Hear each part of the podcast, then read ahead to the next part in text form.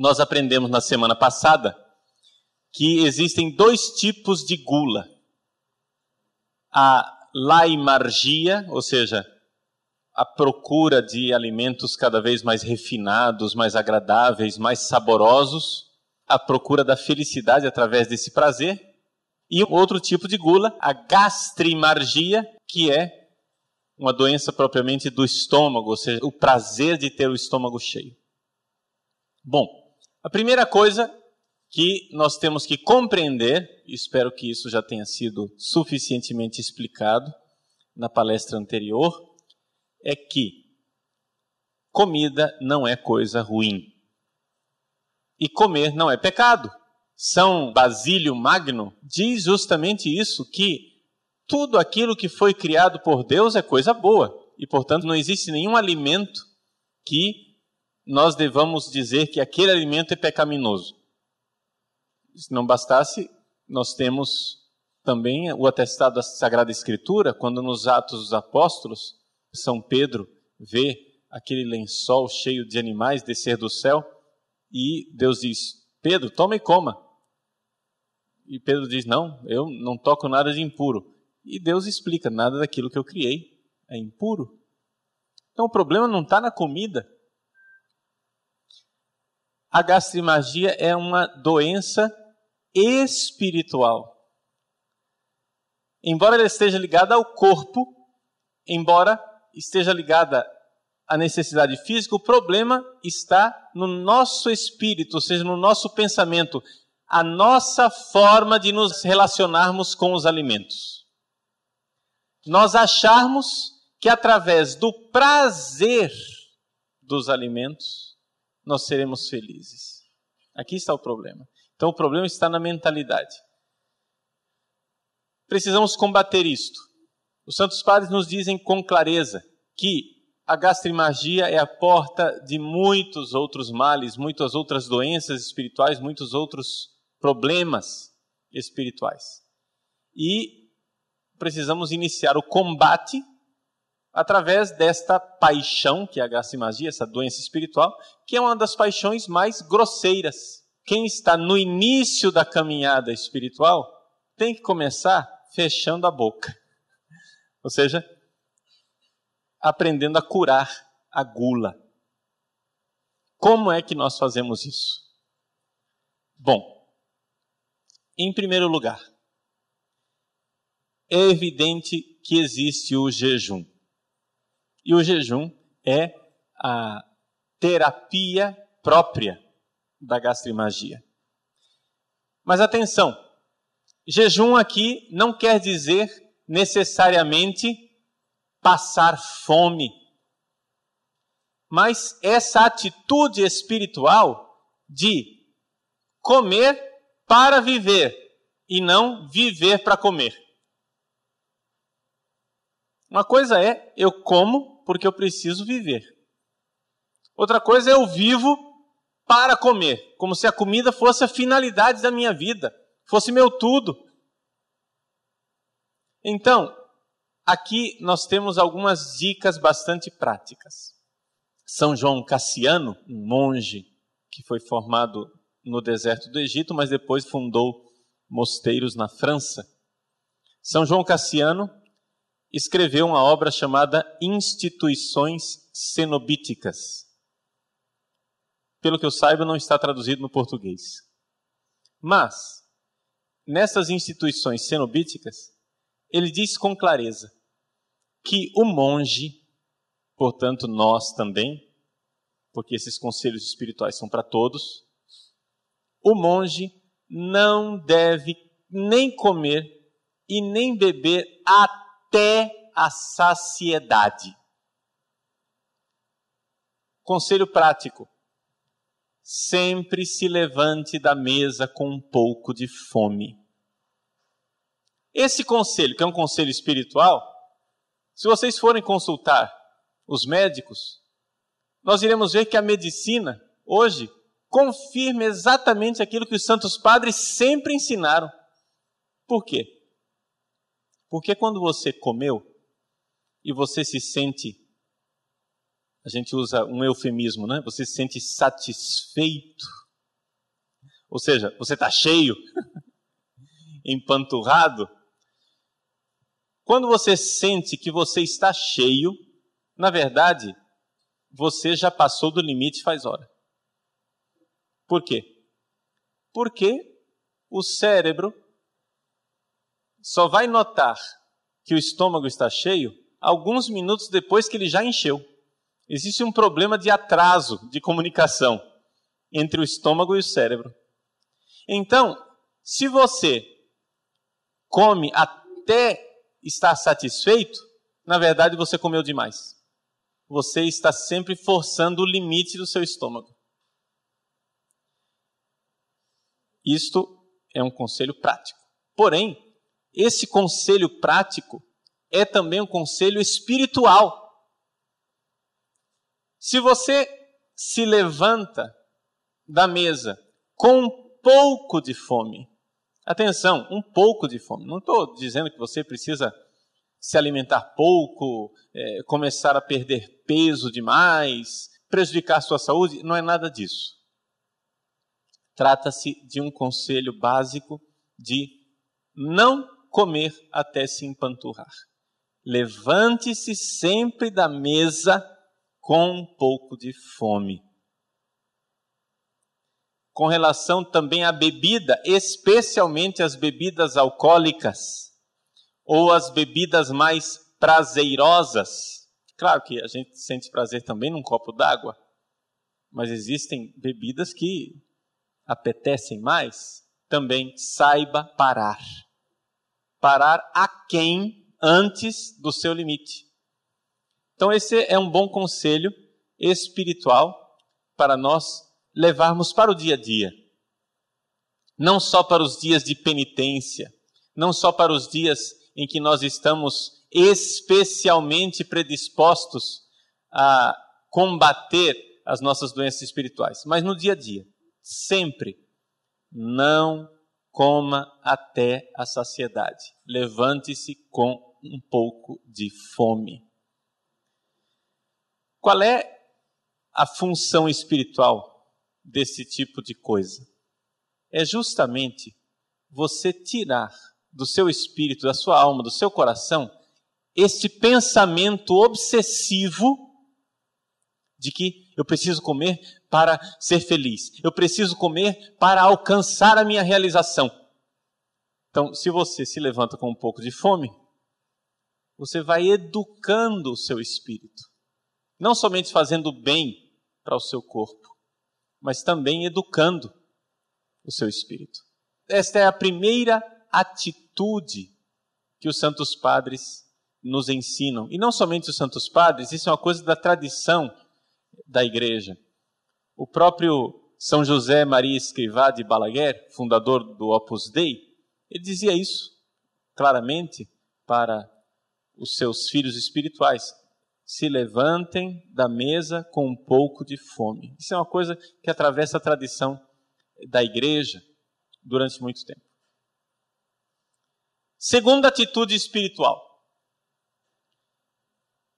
comer por causa da utilidade e não por causa do prazer. Isso quer dizer o seguinte: que diante dos alimentos, nós temos uma escolha. Você pode escolher um alimento porque ele é mais nutritivo, você pode escolher um alimento porque ele é mais saboroso. Comer e escolher os alimentos justamente por causa da sua função nutricional. Isto é o mais importante. Esta é a nossa prioridade. Tem muita gente que escolhe os alimentos só pelo prazer, pelo sabor. Uma coisa que eu insisto com os seminaristas, por exemplo, é que eles aprendam a comer salada. Não está na cultura do Mato Grossense comer salada. Os primeiros missionários italianos que chegaram aqui no início do século XX contavam: olha, nós passamos aqui cerca de 10 anos sem ver um tomate. Era só peixe, mandioca, arroz, Nada de verdura. Então, em primeiro lugar, escolher alimentos nutritivos. Salada. Comer salada. A gente aprende a gostar da salada, mas mesmo que você não goste, coma e escolha justamente por isso. Você sabe que faz bem. Você sabe que vai fazer bem ao seu corpo, e não somente isso, que isso faça bem também à sua alma. Por quê? Porque é um pouco de sacrifício, um pouco de esforço espiritual para você. Esse é o segundo conselho que nós damos para as pessoas que querem lutar contra a gula. Escolher o alimento por causa da sua utilidade. Conselhos bem práticos, por exemplo, para a quaresma. Todo mundo sabe que aquilo que é frito é mais saboroso do que aquilo que é cozido. É muito mais gostoso batata frita do que batata cozida. Mas o que é, que é mais saudável? A batata cozida. Então, você escolhe o alimento por causa do seu valor nutritivo, por aquilo que ele faz de bem a você. Isso é extremamente saudável fisicamente e também espiritualmente. Por quê? Porque aí a, a alimentação adquire a razão de ser dela. Aqui que é importante nós compreendermos de onde é que os santos padres tiraram esses conselhos. Tiraram simplesmente de olhar o projeto da criação. Como é que Deus nos criou? Para o que é que Deus nos criou? Ora, Deus não nos criou para comer. Deus nos deu o alimento para nos sustentar e o alimento é um meio. Quando aquilo que é a finalidade se torna simplesmente algo deixado de lado e nós pegamos a consequência como finalidade, existe aí uma perversão. Por exemplo, a finalidade de comer é nutrir. De repente, você come por causa da nutrição, mas tem uma consequência agradável, que é o prazer. A gente sente prazer em comer. Essa consequência é agradável. Você pega a consequência e transforma em finalidade e esquece a finalidade que é a nutrição. Come uma coisa que não lhe faz bem. E isso, essa tendência está no nosso pecado original, está íncita, está dentro de nós. Vejam, por exemplo, as crianças. As crianças já nascem com essa tendência de escolher alimentos por causa do sabor e do prazer que esses alimentos dão, e não por causa do valor nutritivo. Se não formos nós adultos a educá-las, elas terminam desnutridas. Eu tenho um sobrinho, por exemplo, com sete anos de idade, foi ao médico, o médico diagnosticou, ele está desnutrido. Por quê? Porque não come? Ele come, mas só come bobagem. Ele até já introjetou a coisa. A mãe diz para ele: Para de comer porcaria. Aí ele chora: Eu quero comer porcaria. ele sabe que não deve. Educar também é uma missão espiritual. Mas dentro de nós todos existe uma pequena criança selvagem que precisa ser educada, que precisa ser domada. Nós precisamos domar esse pequeno selvagem que está dentro de nós. Então, o segundo princípio é este: escolher os alimentos pela sua utilidade e não pelo seu prazer. O prazer não é a finalidade primária. Isso vai ter consequências importantíssimas na próxima doença que nós iremos estudar, que é a luxúria, a porneia, doença espiritual ligada ao sexo, à obsessão com o sexo. É interessante que os santos padres mostram claramente que a gula e a desordem sexual estão intimamente ligadas. Por quê? Porque são a mesma atitude mental.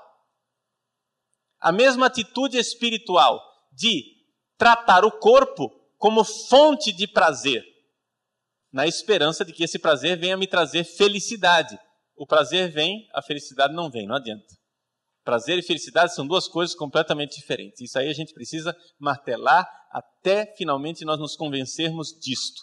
Prazer é uma coisa, felicidade é outra. Felicidade é da alma, felicidade é do espírito, prazer é do corpo. O prazer pode acontecer, mas ele não é fonte de felicidade.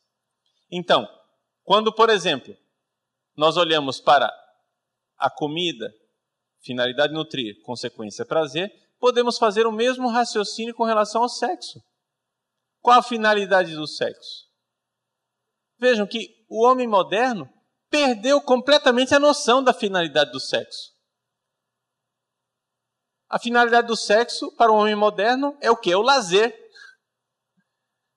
É o prazer que nós recebemos com isso. Mas se Deus criou o sexo, se nós olharmos para o projeto divino, nós iremos notar que talvez, né, a gente consiga perceber que tem alguma coisa a ver com reprodução, né?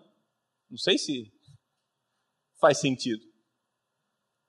Vejam, com isto, eu não estou dizendo todo ato sexual precisa dar origem a um filho. Se fosse assim, o mundo estava perdido.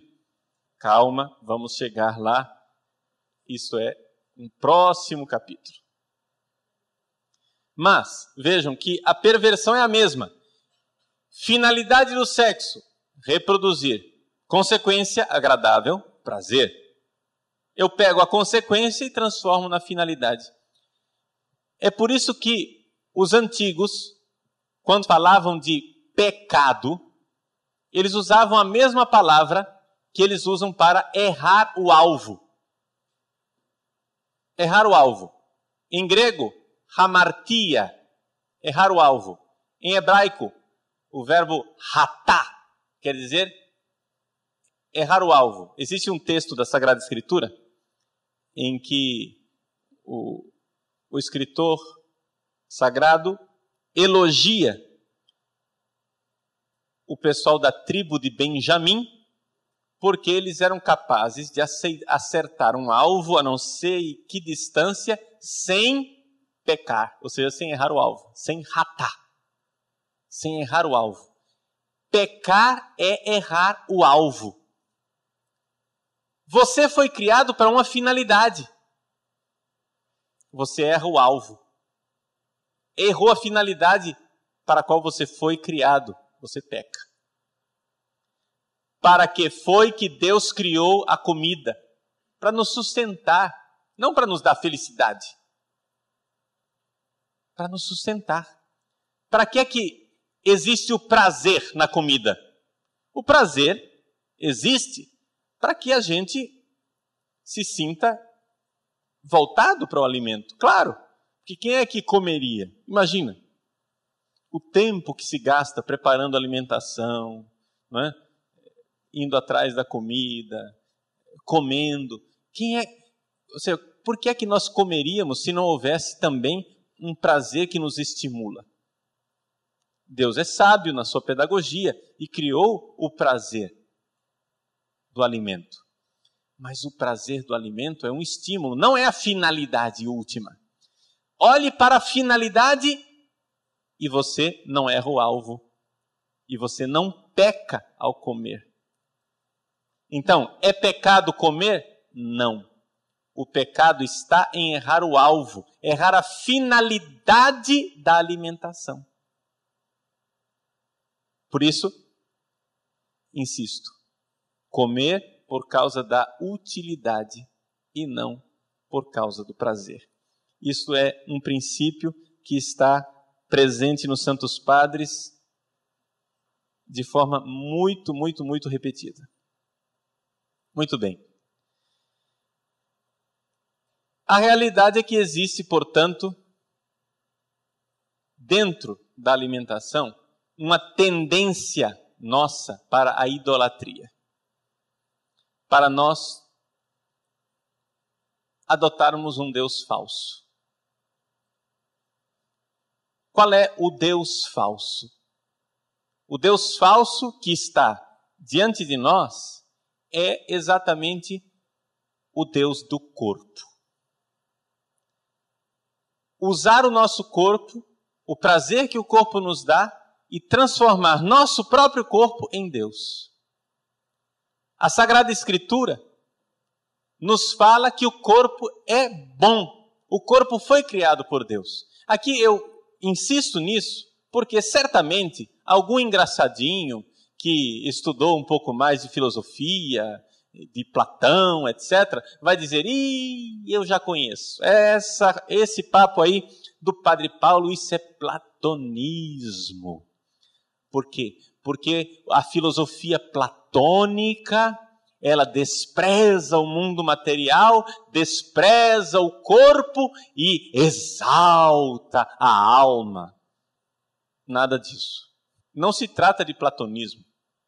Trata-se de cristianismo. O corpo não é mal. Para os espíritas, por exemplo, o corpo é uma coisa ruim, porque a alma está prisioneira dentro do corpo na mentalidade espírita, quando a pessoa morre, a alma saiu da prisão. Não é isso que eu estou dizendo. Eu não estou dizendo que o corpo é ruim, o corpo é bom, o corpo foi criado por Deus. E aquilo que foi criado por Deus é bom. Mas não é Deus. O meu corpo não é Deus. E vejam como nós temos uma atitude doente com relação ao nosso corpo. Nós tratamos nosso corpo como se ele fosse Deus. Uma das coisas que ajuda na terapia da gastrimagia é, por exemplo, o esporte. Fazer um pouco de esporte, de trabalho manual, se não necessariamente esporte, claro que os padres, os santos padres não falavam de esporte, mas eles falam de trabalho manual, atividade física. O trabalho manual é coisa boa para a gula. Por quê? Porque justamente o excesso de comida eh, gera a preguiça, a vontade de não se mover, de não fazer nada, de ficar parado. Mas, atenção, Hoje em dia, o que é que nós temos? Tem o esporte, enquanto esporte sadio, mas existe uma atitude doente com relação ao corpo, onde nós não queremos o esforço físico. Você compra uma daquelas maquininhas que dão uns choquezinhos elétricos no músculo, então pronto, ali ó, está fazendo exercício sem precisar fazer esforço. Ou então você vai à academia e lá te oferecem anabolizantes para você ficar musculoso. Quantos e quantos rapazes caem nessa bobagem? Uma atitude idolátrica com relação ao próprio corpo. Ou seja, o corpo não está aí para ser nosso Deus. A Sagrada Escritura mostra claramente: Deus é aquele que pega o barro e modela e cria o homem sua imagem e semelhança. Qual é a nossa atitude? Nós queremos modelar. Nós queremos modelar o nosso corpo. Nós queremos confeccionar o corpo que eu quero ter. Então, aí todo tipo de cosméticos, eu não estou condenando os cosméticos. Novamente, cosmético é coisa boa as mulheres e os homens que pintam cabelos. Eu não quero entrar em detalhes aqui de dizer isso pode, isso não pode. Não é aqui não é o problema. O problema é a atitude de idolatria com relação ao meu corpo. Então, esta atitude de idolatria está por trás da gula, da gastrimagia onde o meu corpo e o prazer que o corpo me dá se torna a finalidade da minha vida. Os antigos romanos, por exemplo, comiam, comiam, comiam nos banquetes, depois pegavam uma pena de ganso, iam lá fora, enfiavam a pena de ganso na garganta e vomitavam tudo para fora de novo. Voltavam a comer para sentir o prazer da alimentação. A gente acha isso estranho, mas nós achamos outros meios. Eu conheço uma senhora, por exemplo, que desde a adolescência era viciada em medicamentos para emagrecer. Precisava tomar aqueles medicamentos porque ela queria manter o corpinho de adolescente. Só que tinha um problema, ela era muito amiga da comida.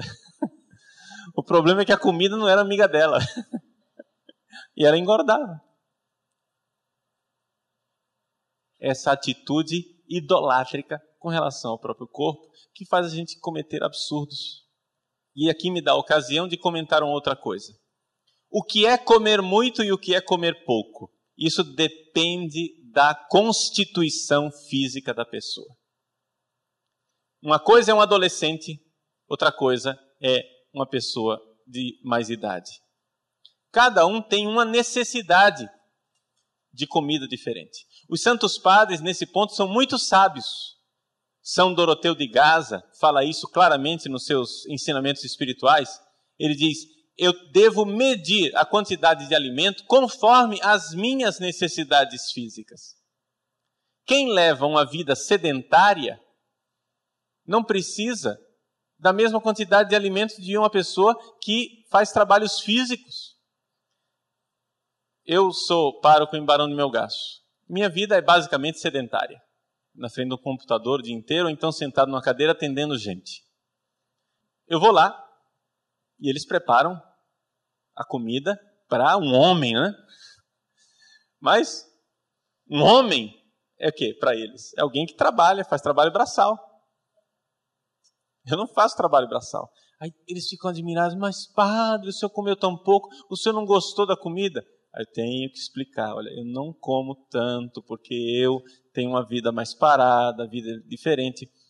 Eu depois de algum tempo é que eu fui perceber por que é que eles estranhavam que eu comia tão pouco. Um dia eu fiquei para uma festa, festa de São João, lá em Porto Brandão, Rio abaixo, e vi aquelas mulheres, aquelas senhoras com pratos fundos, aquelas montanhas e eu pensei assim: bom, ela serviu para o marido dela, né? E a indivídua vai lá e senta e começa a comer, era para ela mesmo.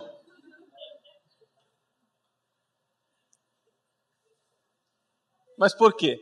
Porque estão num trabalho, numa atividade física enorme. Então precisam repor as energias, é claro. E não são gordas. Isso aqui é interessante. Então, existe uma variação naquilo que significa comer muito ou comer pouco. Se a pessoa já é magra e está perdendo peso, é evidente que está comendo pouco. Então, cada um saiba controlar suas necessidades dentro daquele princípio de se levantar da mesa sempre com um pouco de fome. Uma outra coisa que ajuda no combate à gula, os santos padres colocam isso, é a leitura da Sagrada Escritura e a meditação sobre a morte. Por que será isso? Parece que não tem nada a ver, mas tem tudo a ver. Vejam que essa, as doenças espirituais nós temos que combater, principalmente a gastrimagia, que é uma doença ligada ao corpo, nós temos que combater também no âmbito espiritual. O problema da gula não está no estômago, está na minha cabeça. Nós vamos aprender isso também quando nós formos falar da luxúria, da porneia, a doença sexual. O problema maior do sexo não são os órgãos genitais, é o cérebro. O órgão sexual mais importante que nós temos é o cérebro. Também com relação à gula. É minha atitude mental diante da comida. Eu tenho alguns seminaristas que têm sérios problemas com relação à comida, a turma dos gordinhos. Mas eu costumo brincar com eles, mas na brincadeira é bem verdade que existe o cérebro de gordo. Agora, o cérebro de gordo não está somente nos gordos. Isso aqui é interessante. Porque, como eu disse, não é somente gente obesa quem tem o problema da gula. Muitas vezes uma pessoa é obesa por problemas hormonais, come pouco.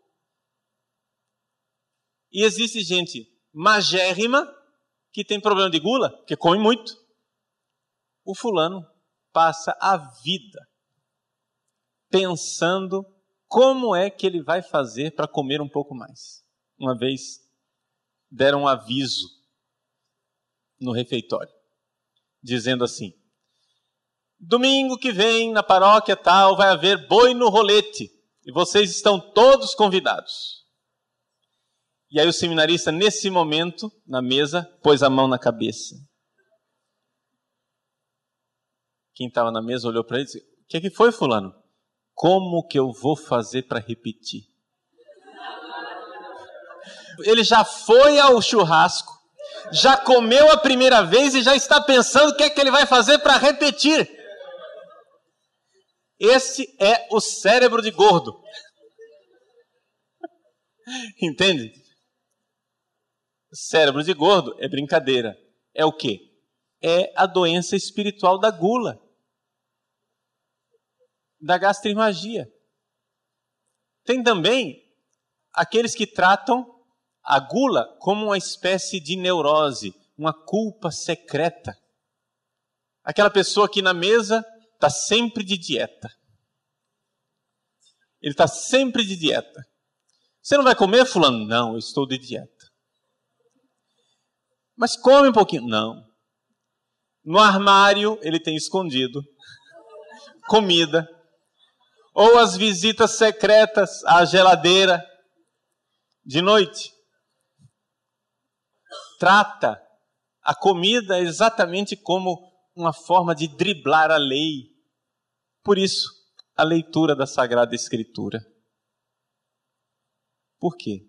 Porque é a atitude mental, a atitude diante da comida e da vida que precisa mudar.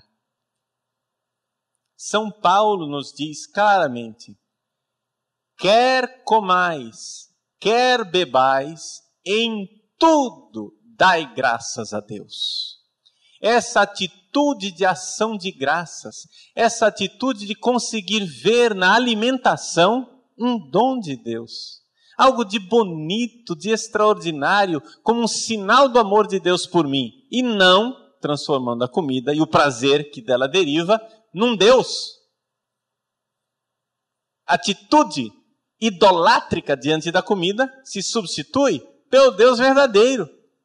O jejum é importante, a abstinência é importante, passar um pouco de fome é importante, sobriedade é importante para alcançar a virtude da temperança, mas, sobretudo, é a atitude espiritual que nós precisamos mudar. Por isso, a leitura das Sagradas Escrituras é importante para a cura também da gula. E a meditação sobre a morte. Porque essa atitude idolátrica diante do próprio corpo e do prazer que o corpo dá é quebrada quando eu me ponho diante da fragilidade da minha vida, da fragilidade daquilo que eu sou saber pensar também um pouco na morte é saudável. Algumas pessoas são colhidas pela morte na família e de repente ficam perplexas diante da morte, demonstrando que na verdade viviam num torpor, numa ilusão, como se essa vida fosse eterna e como se ela fosse durar para sempre. Claro que ninguém de nós quer morrer. Claro que ninguém de nós quer a morte, mas ela acontecerá. Quer nós pensemos nela, quer não. E os santos padres nos colocam essa meditação sobre a morte como uma realidade terapêutica também para a cura da doença da gastrimagia. Como nós vimos, a gastrimargia é a origem de outras paixões, de outras doenças espirituais. Por isso, ela é a primeira que deve ser abordada. Eu quero aqui enfatizar a importância da luta contra a gula. Porque a nossa tendência é considerar a gula um pecadinho menor. Eu não quero aqui saber se é pecado, não é pecado. O problema aqui meu não é com o pecado. É com a doença. Porque você vai e se confessa.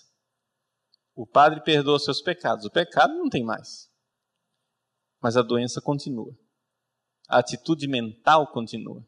E isso é fonte de desilusão, de dor. Porque quanto mais você investe no prazer, mais você está também investindo na dor. É a mesma moeda. O prazer e a dor são duas caras da mesma moeda. Vejam, uma pessoa que vive procurando prazeres diante do menor sofrimento tem uma atitude revoltada, raivosa. Não sei se já notaram isso. É a mesma síndrome da criança mimada. A criança que tem tudo o que ela quer, tudo o que ela sonha, diante da menor objeção, ela já reage de forma revoltada. Assim também, a pessoa que vive buscando o prazer, buscando o prazer, buscando o prazer, na verdade, está se precipitando no universo da dor. Santa Teresinha do Menino Jesus notou isso nela mesma, sem ter lido os Santos Padres.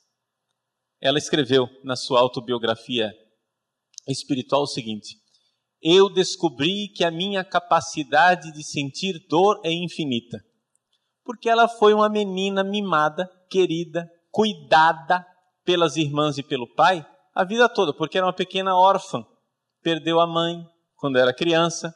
O pai tratou Santa Teresinha como uma rainha, para vocês terem ideia de como Santa Teresinha era. Quando ela foi fazer o retiro de primeira comunhão, ela já tinha uma certa idade, era uma pré-adolescente. Todo mundo acordou. Ela se levantou, foi à sua bolsa, pegou a escova e levou para a catequista para que a catequista penteasse seu cabelo, porque ela nunca tinha penteado o cabelo dela na vida. Nunca tinha penteado o próprio cabelo. Uma menina mimada. Ela nota: a minha capacidade de sentir dor é infinita. Usando uma comparação, é como uma mão delicada que só cuida de coisas finas, ela se fura e se machuca com mais facilidade. Mas quem está no dia a dia, trabalhando na roça, na enxada, ou então mexendo no fogão, isso e aquilo, tem a mão já calejada. A capacidade de sentir dor diminui. Nós damos conforto demais ao corpo, prazer demais ao corpo, investimos demais nessa realidade prazerosa. Depois, quando a dor vem nos visitar, e é inevitável que ela venha, nós estamos sensíveis demais e não temos a robustez, a fortaleza para nos confrontarmos com a dor e com o desprazer. Muitas vezes o jejum, os sacrifícios, a abstinência são importantes justamente para isso. Um último detalhe mas aqui eu quero deixá-los muito à vontade com relação a isso, porque não quero fazer disso aqui uma causa de confusão. A questão da carne. Vejam, existe uma tradição espiritual na Igreja Católica de se evitar o consumo excessivo de carne. Bom, aqui nós podemos ver as razões, mas os santos padres ligavam, por exemplo, a castidade com o jejum de carne. No Oriente, ainda hoje, e no Ocidente, em muitas ordens monásticas é assim: se alguém vai se dedicar ao celibato, não come carne. Um celibatário não come carne. Existe essa tradição espiritual de que os celibatários jejuam da carne. Por várias razões. Primeiro, eles apresentam a razão teológica que os vegetais eram alimento do paraíso. Se vocês forem olhar na Sagrada Escritura, no paraíso o homem se alimentava somente de vegetais e foi somente depois do dilúvio com Noé, com o pecado, etc e tal, que começou a se alimentar de carne. Mas a segunda razão é a observação que de fato parece que a carne produz uma agressividade a mais, uma sensibilidade maior para a questão sexual. Isto daqui é muito discutível e questionável. Eu tenho a minha experiência pessoal eu já há alguns anos deixei de comer carne. Por opção pessoal, por razões de saúde, mas principalmente por razões espirituais. Eu devo dizer que a carne não faz falta. Primeiro começa por aí a história. Segundo, existe uma tendência geral de os vegetarianos prestarem muito mais atenção no que comem do que os carnívoros. Por quê? Porque o vegetariano, justamente porque ele não está comendo carne, ele precisa pensar bem no que ele vai comer.